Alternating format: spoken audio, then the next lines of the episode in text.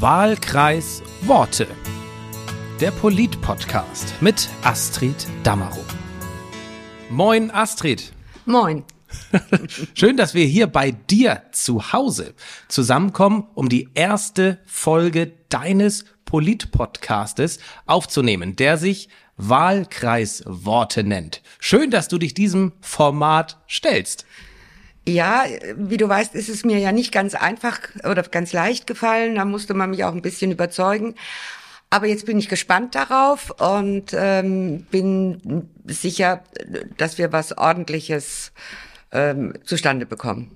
Davon bin ich auch überzeugt, nämlich vor allem, weil ich nicht immer dabei bin. Du wirst immer dabei sein mit unterschiedlichen Gesprächsgästen eben aus deinem Wahlkreis. Und dein Wahlkreis, erzähl mal für diejenigen, äh, die dich nicht so ganz genau kennen und auch nicht die Wahlkreissysteme in Deutschland, was ist dein Wahlkreis? Mein Wahlkreis, der offizielle Name meines Wahlkreises ist äh, Nordfriesland Dithmarschen Nord. Und das ist im Grunde auch die Region, die meinen Wahlkreis umfasst. Also ähm, von der dänischen Grenze ähm, bis äh, deutlich südlich Heide und bis zur Kreisgrenze Schleswig-Flensburg, respektive dann äh, Rendsburg-Eckernförde. Also ein ordentliches Stück von Nord nach Süd. Und ähm, ja, eben wie gesagt, ganz Nordfriesland ja. und der nördliche Teil Dithmarschens. Ja, und aus diesen aus diesem Gebiet wollen wir einmal im Monat Menschen zu Wort kommen lassen, die mit dir sprechen über ihre Situation, über die Probleme, Herausforderungen, einfach über die Situation hier vor Ort. Und wer jetzt im Februar der erste ist und im März der zweite, das werden wir dann sehen. Wir wollen nämlich auch aktuell sein.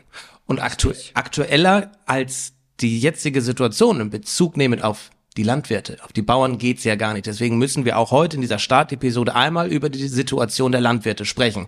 Das machen wir im Laufe dieses Gespräches, was so bummelig 20, 30 Minuten dauern wird. Aber die erste Episode möchte ich sehr gerne nutzen, um dich vorzustellen. Für diejenigen, die gar nicht wissen, wer ist denn diese Astrid Dammerow? Die ist doch eigentlich immer nur in Berlin. Oder? Nein. Nein. Nein. Astrid Dammerow ist die ähm, direkt gewählte Abgeordnete für den für diesen Bundestagswahlkreis. Und ähm, natürlich ähm, bin ich, ich bin etwa knapp die Hälfte des Jahres in Berlin. Also der Deutsche Bundestag hat 22 Sitzungswochen. Die andere Zeit bin ich im Wahlkreis unterwegs. Das ist jetzt nicht so ganz genau halbe halbe aufgeteilt. Manchen Monat bin ich 14 Tage im Wahlkreis unterwegs. Manchmal ist es auch nur eine Woche, weil wir viele Sitzungswochen haben. Das ist von Monat zu Monat unterschiedlich. Aber meine Arbeitszeit teilt sich eigentlich ziemlich genau auf zwischen Berlin und Wahlkreis. Und wo bist du lieber? Ehrlich das kann ich, die Frage kann ich so nicht beantworten. Aber ich kann vielleicht dazu sagen, ich kann nur in Berlin sein, weil ich auch hier in meinem Wahlkreis verankert bin. Also die, ähm, die, die, die, die, die Verankerung vor Ort und der Kontakt mit den, mit den Menschen in meinem Wahlkreis ist für mich eine ganz wichtige Grundlage meiner Arbeit in Berlin ähm, richtig machen zu können. Also das eine bedingt das andere. Also es gehört beides zwingend zusammen. Also wenn ich jetzt sagen würde, ich bin lieber in meinem Wahlkreis, dann muss ich jeder fragen, warum ich dann eigentlich äh, ja. im Deutschen Bundestag bin. Dann hättest du auch Kreistagsabgeordneter genau. sein können. Also die, ja. die, die Arbeit in Berlin ist, ja. ist natürlich wichtig. Das ist ja mein Hauptberuf. Äh, aber ich brauche dazu die, äh, die Anregungen, die Inspirationen aus meinem Wahlkreis. Was kannst du denn für die Menschen in deinem Wahlkreis überhaupt in Berlin besser machen oder verändern? Kannst du da überhaupt äh, was machen? Ja, vielleicht nicht so man nicht so direkt, wie man das als ähm, Kommunalpolitikerin oder Kommunalpolitiker tun kann. Das habe ich ja auch mal gemacht oder auch Landtag. Also je weiter die Ebenen Richtung Bund gehen, desto indirekter wird es natürlich. Aber äh, der Deutsche Bundestag ist Gesetzgeber und von allen Gesetzen, die wir verabschieden, sind natürlich auch die Bürger in meinem Wahlkreis betroffen. Und ähm, wenn es dann um ganz konkrete Vorhaben geht, dann gucke ich schon, was heißt das denn für die Menschen in meinem Wahlkreis. Und wenn ich dann etwas ähm, vollkommen unmöglich finde, äh, dann erhebe ich natürlich auch meine Stimme zunächst erst in meiner Fraktion und dann eben auch im Deutschen Bundestag. Du blickst ja jetzt doch schon auf einige Jahre als Bundestagsabgeordnete zurück.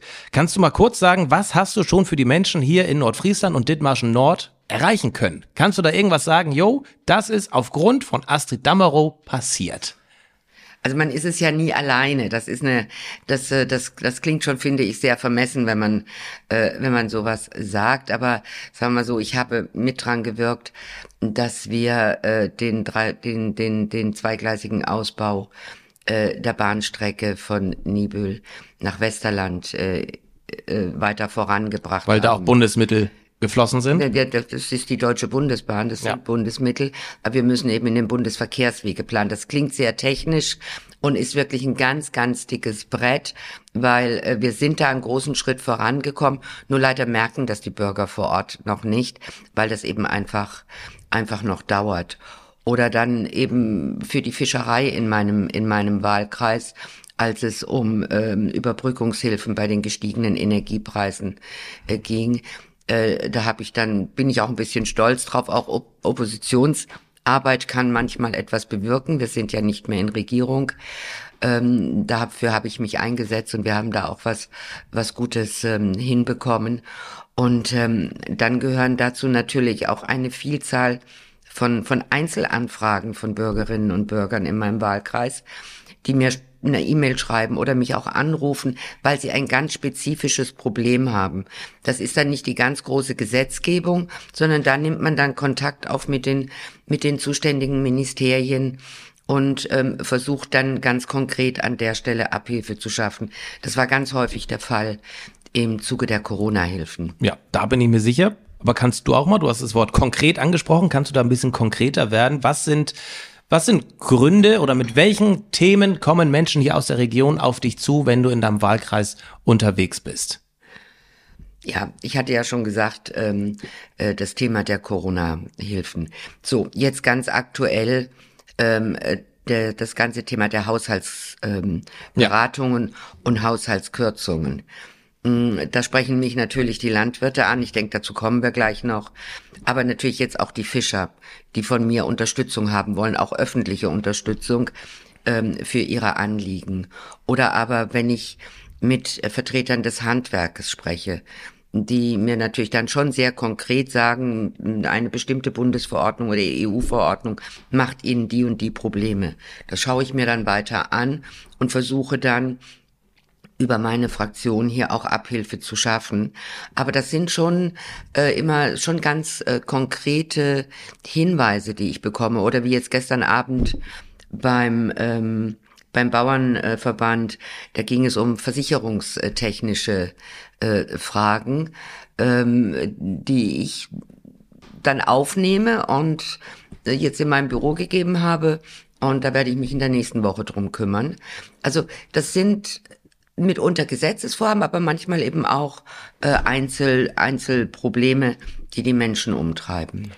Und wenn es Themen gibt, die Sie, die euch umtreiben, die wir auch hier mal in diesem Podcast besprechen wollen, oder ihr habt Lust, im Podcast selbst zu sein, um mit Astrid zu sprechen, dann könnt ihr euch auch, oder Sie, duzen wir, siezen Sie? Wie macht das die CDU?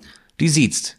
Ähm, also in, in Berlin duzen wir mehrheitlich, ja. aber leider Gottes auch nicht ganz konsequent, was dazu führt, dass wenn ich Briefe schreibe oder Geburtstagsschreiben, ja. ich immer drüber nachdenken muss, bin ich jetzt per Du oder bin ich per Sie? Das ist ja bei den Genossen einfacher, ne? Ja, das ist ja. da einfacher, aber so. Aber hier im Wahlkreis ist es ja über, überwiegend Du, aber wie gesagt, ich mache immer beides. Also wenn du oder sie ähm, ein Anliegen haben oder mit mir gerne mal in dem Format drüber über irgendetwas sprechen wollen, dann stehe ich dazu jederzeit zur Verfügung, freue mich sogar darüber, ja, also, wenn so eine Anfrage kommt. Und die könnt ihr sehr gerne stellen. Meldet euch bitte astrid.damaro.bundestag.de. Einfach Bezug nehmen auf den Podcast und dann werden wir uns äh, entsprechend melden. Aber nochmal zurück, wenn so eine Anfrage bei dir unabhängig des Podcasts reinkommt oder eine Beschwerde oder eine Frage, mh, hm, du bist ja nicht alleine. Nein. Es ist ja nicht so, du liest es und du kümmerst dich drum und du löst es. Äh, was, was hängt da für ein Rattenschwanz hinter? Oder anders gefragt, wer unterstützt dich bei solchen Themen auch? Du bist ja nicht alleine da in Berlin und auch in deiner Position.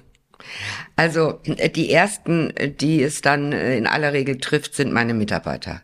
Ich habe mehrere Mitarbeiter, sowohl in Berlin als auch hier im Wahlkreis, die mich nach besten Kräften unterstützen. Ohne die kann, könnte ich meine Arbeit nicht machen. Das gilt für uns alle, weil ähm, in Berlin sind wir ja eher fachspezifisch unterwegs.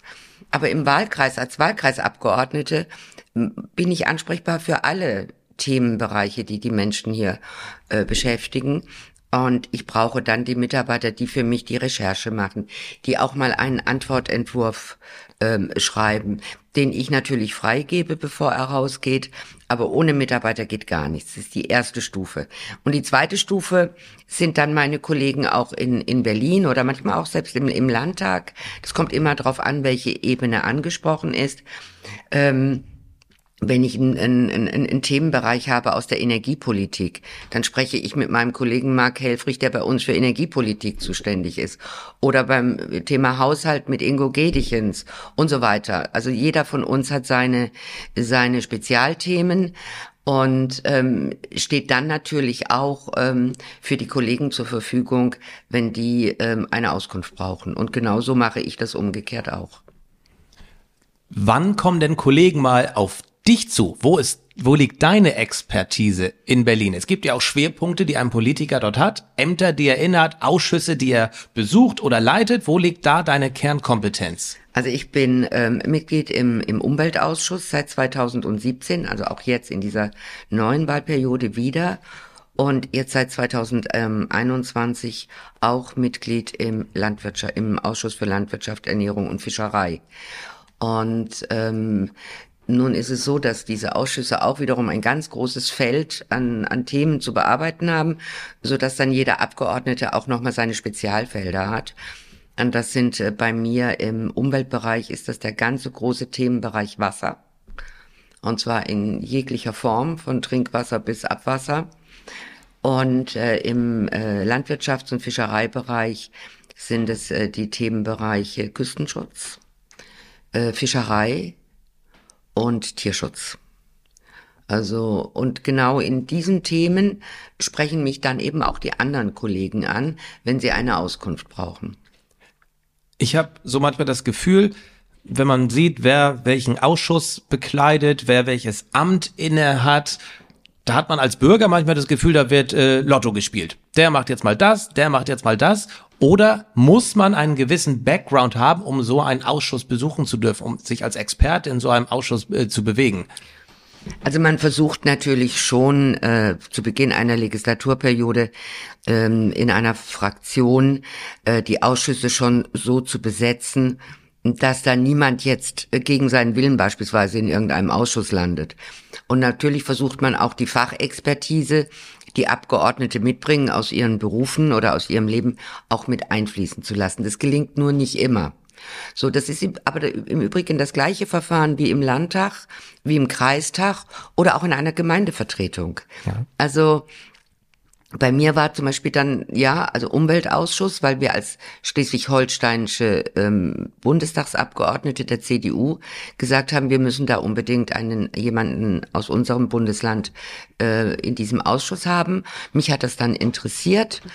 Und das Thema Wasser, da war ich sehr glücklich, weil ich meine, ähm, ich habe einen Wahlkreis, in dem wirklich sehr, sehr viel äh, äh, Wasser ist, in allen Variationen und ähm, habe mich dann aber natürlich auch in dieses Thema einlesen müssen. Ich bin jetzt nicht die Wasserbauerin, ja. aber es ist eben einfach ein für meinen Wahlkreis ein naheliegendes Thema und ähnlich natürlich auch beim in, in der Landwirtschaft. Also das Thema Fischerei. Ich habe einen Küstenwahlkreis und wir haben ja. Fischerei in Schleswig-Holstein auch an Ost- und Nordsee. Also war es naheliegend und ich war sehr froh, dass ich diesen dieses Thema auch äh, bekommen habe. Und das Gleiche gilt für das Thema Küstenschutz. Das ist ja für uns hier in unserer Region eminent wichtig. Ja. Und ähm, deshalb, da habe ich auch wirklich aktiv mich gemeldet. Ich habe gesagt, das Thema hätte ich gerne. Und Tierschutz ist ein Thema, das alle Menschen betrifft. War das Thema Küstenschutz in den letzten Wochen bei dir sehr präsent nach der großen Sturmflut an der Ostseeseite? Nordsee war ja nicht sonderlich betroffen, aber gab es da auch irgendwie eine Art Umdenken, äh, was den Küstenschutz äh, an, auf der Nordseeseite betrifft?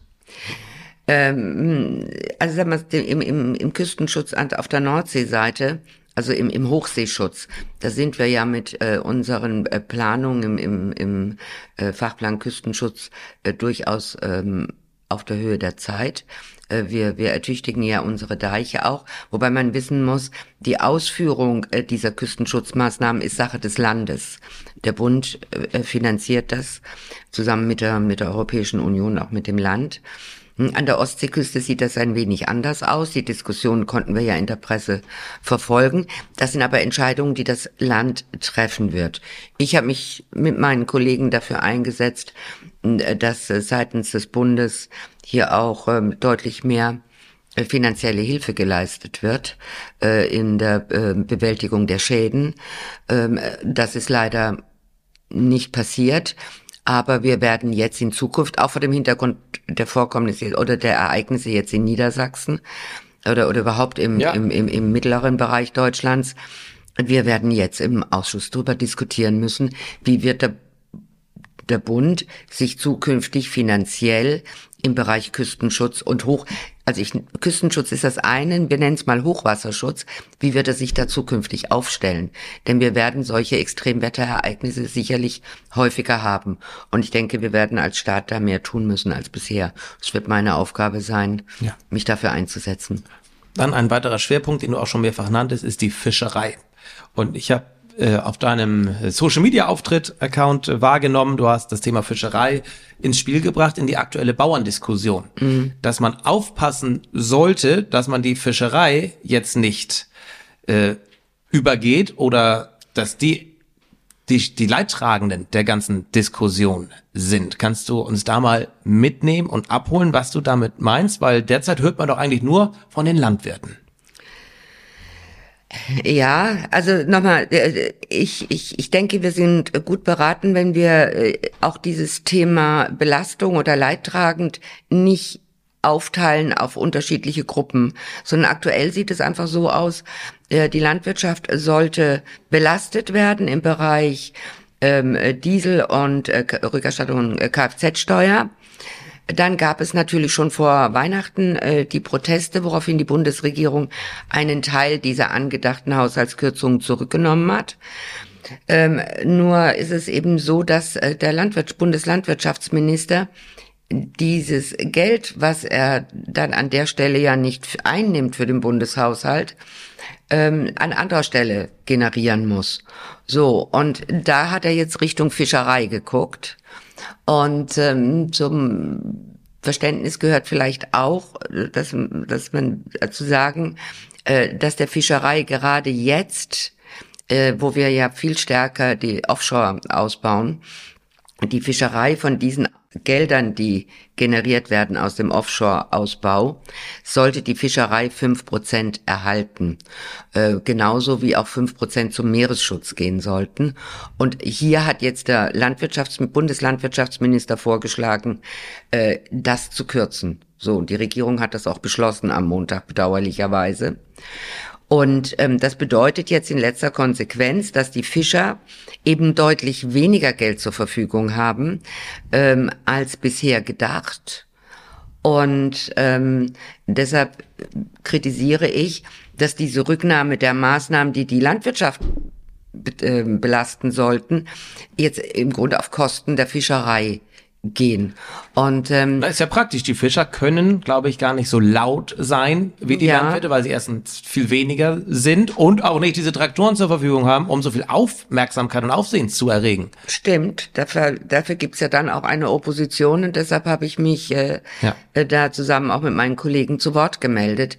Denn ähm, es ist einfach so, wenn wir sagen, wir wollen heimische Fischerei haben, dann müssen wir in diesen, in den nächsten Jahren Geld in die Hand nehmen, um der Fischerei den Übergang in eine vernünftige, nachhaltige, umweltschonende Fischerei zu ermöglichen und moderne Fischerei. Sonst sind sie auch nicht wettbewerbsfähig. Und das kostet sehr viel Geld. Das können die Fischer nicht in ihrem täglichen Geschäft erwirtschaften. Und das was jetzt angedacht war vor der Kürzung, war im Grunde ein Silberstreif am Horizont der Fischerei, weil die gedacht haben, jetzt endlich können wir uns zukunftssicher aufstellen. Das ist leider durch die jetzt ähm, äh, durch das Kabinett beschlossenen Änderungen ähm, hinfällig, weil das wird in keiner Weise reichen. Ähm, nun geht ja dieser Haushaltsentwurf auch noch in den Deutschen Bundestag. Und ähm, ich werde mich dafür einsetzen, dass wir, äh, dass meine Fraktion einen Antrag stellt, äh, dass es nicht zu dieser Kürzung kommt. Das ist der eine Punkt. Der andere Punkt ist, dass ich es eben ganz fragwürdig finde, dass man in, in so deutlich eine Berufsgruppe gegen die andere aufrechnet. Und ähm, insofern es sind das sehr, sehr unschöne Diskussionen. Gott sei Dank solidarisieren sich aber Landwirte und Fischerei. Das begrüße ich außerordentlich mhm. und die Fischer sind bei den Demonstrationen auch dabei. Ohne Kutter dann eben, weil schwierig in Berlin, auf den Straßen. Ist in Berlin ein bisschen schwierig. schwierig, ja. Auf der Spree. Ja, aber da muss man aber auch erstmal hinkommen. Und ja, die Landwirte können auch die Kutter. Ja, ich glaube, das überlassen wir denen. Ja, ich glaube, kreativ genug sind sie. Ja, mit aber dann lass uns noch mal kurz über die äh, Landwirte sprechen, über die aktuelle Situation. Äh, so viel Aufmerksamkeit hat die Landwirtschaft lange nicht erhalten und auch die Bilder, die man sieht, die man aber auch erlebt, sind ja wirklich ergreifend und emotional. Äh, dieser Zusammenhalt auch und das naja, was, was sie nach außen äh, bewirken. Wie schätzt du denn die Situation ein und hast du Verständnis für die Landwirte hier aus der Region? Also Verständnis ja, selbstverständlich. Ich stehe da auch an der Seite der Landwirte. Was heißt das, ähm, du stehst an der Seite der Landwirte? Ich halte es für wichtig, hier Protest oder anzumelden und zu demonstrieren. Also das Demonstrationsrecht ist ja nun eines der wirklich zentralen Recht Bürgerrechte. Und äh, die Regeln dafür sind vollkommen klar und werden ja auch äh, weit überwiegend wirklich eingehalten. Mm, und ich konstatiere auch, das ist vielleicht jetzt auch ein positiver Aspekt dieses Protestes, dass die Landwirte auch im Moment erfahren, dass viele Bürger an ihrer und Bürgerinnen an ihrer Seite stehen. Denn in den vergangenen Jahren haben wir ja auch viele Diskussionen geführt im Bereich der Landwirtschaft, dass die Landwirtinnen und Landwirte das Gefühl hatten, dass ihre Anerkennung in der Gesellschaft immer weniger wird. Sie wurden ja immer für ganz viel herangezogen, Klimawandel und Umweltbelastung und, und, und. Und bei den, in der Landwirtschaft war der Eindruck entstanden, dass sie überhaupt nicht wertgeschätzt werden. Und jetzt erfahren sie im Moment ja gerade dankenswerterweise, dass ganz, ganz viele Menschen ihren Protest auch unterstützen. Ich glaube, das ist wirklich eine positive Erfahrung, die äh, hier die Landwirtschaft gerade macht. Trotzdem ist natürlich sind natürlich diese Kürzungsvorschläge, auch wenn ein Teil zurückgenommen worden ist, gehen nicht. Man kann die Landwirtschaft nicht über Jahre hinaus immer wieder neu belasten. Der Groll der Landwirte richtet sich ja primär gegen die Ampelregierung. Ja dieser Groll gegen die Ampel überhaupt gerechtfertigt? Weil wenn man sich mal anschaut, wer in den letzten Jahren, Jahrzehnten das Landwirtschaftsressort inne hatte, war das ja nicht immer eine Ampelpartei. Nein. Also ist der Protest gegen die Ampel gerechtfertigt oder nicht? Was sagt eine Frau aus der CDU, die ganz lange dafür ja. verantwortlich war? Also, ich, ich will ja nicht in Abrede stellen, dass auch wir Fehler gemacht haben. Ich glaube, das wäre jetzt wirklich unlauter. Allerdings, was jetzt in diesen letzten zwei Jahren Richtung Landwirtschaft passiert, das ist nun wirklich Verantwortung der Ampel. Und ähm, wir haben ja, es gerät immer so ein bisschen ins Hintertreffen, die Zukunftskommission Landwirtschaft ist 2019 ins Leben gerufen worden ähm, von einer CDU geführten äh, Bundesregierung, im Übrigen damals auch von der Kanzlerin persönlich. Und das war genau der richtige Schritt. Man muss, finde ich, wenn man in, in, in, in diesen Branchen denkt, Landwirte denken in Generationen. Ja. Und auch wir müssen dann, wenn wir das für die Zukunft aufstellen wollen, in langen Linien denken und nicht immer nur von einem Haushaltsjahr zum nächsten. Also insofern, ja, sicherlich sind Fehler gemacht worden, aber wir haben äh, die Ergebnisse der, dieser, der Zukunftskommission. Und ich mache der Ampel schon zum Vorwurf, dass sie nahezu von Anfang an nichts unternommen hat, um in die Umsetzung dieser Ergebnisse äh, zu kommen, sondern stattdessen wird den Landwirten immer noch mehr aufgebürdet und gleichzeitig fehlt die Finanz finanzielle Unterstützung dafür. Das Thema Landwirtschaft wird uns, wird dich sicherlich auch noch eine ganze Weile begleiten und wahrscheinlich auch nochmal in diesem Podcast Erwähnung Mit finden. Ja. Deswegen würde ich jetzt das, äh, den Talk etwas in eine andere Richtung lenken wollen, nämlich es soll auch ein bisschen um dich gehen. Wer du denn als Person bist und ja, fang doch einfach mal an. Wer ist Astrid Dammerow und wie schafft man es eigentlich in den Bundestag? Hm. Also Astrid Dammerow ist mh, hm, verheiratet, Mutter mhm. eines äh, Kindes, ähm, nicht mehr ganz jung, aber auch noch nicht ganz alt, so das Kind dazwischen. Nein, Astrid. ja. äh, geboren und aufgewachsen in, ähm, in, in Süddeutschland. Und dann ähm, durch den Beruf meines Mannes viele Jahre äh, umgezogen. Mein Mann war ähm, Soldat der Bundeswehr und ähm, irgendwann auch äh, hatten wir uns selbstständig gemacht mit einer Unternehmensberatung. Und Ihr beide? Ja. Du und dein Mann zusammen? Ja, ja, okay. ja. Mhm. Und ähm, ja, nach dem Ende seiner Dienstzeit. Ja.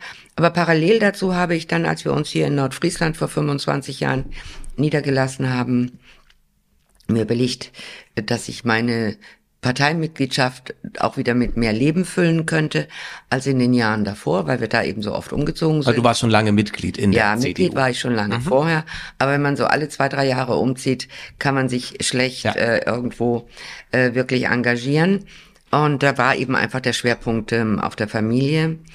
Ähm, und naja, und dann habe ich mich hier in Nordfriesland gemeldet und habe signalisiert, ich würde gerne mitmachen und äh, hatte dann das große Glück, dass das positiv aufgenommen worden ist. Ich war dann ähm, irgendwann auch Gemeindevertreterin in der in, in der Gemeinde, in der wir damals lebten, in Karlum, ähm, aber eben auch für meine Partei Kreistagsabgeordnete und ähm, Fraktionsvorsitzende der Kreistagsfraktion.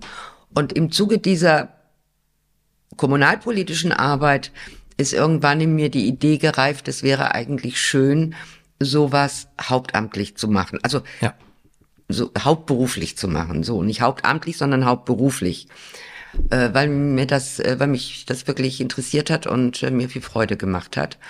Und dann gehört auch ein wirklich großes Quäntchen Glück dazu. Es muss ja auch irgendwie immer alles passen. So, und dann war es eben so, dass mein Vorgänger im Landtagswahlkreis ähm, nicht wieder kandidiert hat und die Partei mich dann äh, aufgestellt hat als Landtagskandidatin. Dann hatte ich das große Glück, dass ähm, die Wählerinnen und Wähler mir ihr Vertrauen ausgesprochen haben. Bin ich 2009 Landtagsabgeordnete geworden, war das dann bis 2017 und hab dann ähm, bin dann angetreten als Bundestags Kandidatin hier in diesem Wahlkreis, weil Ingrid Liebing, mein Vorgänger, äh, aufhörte.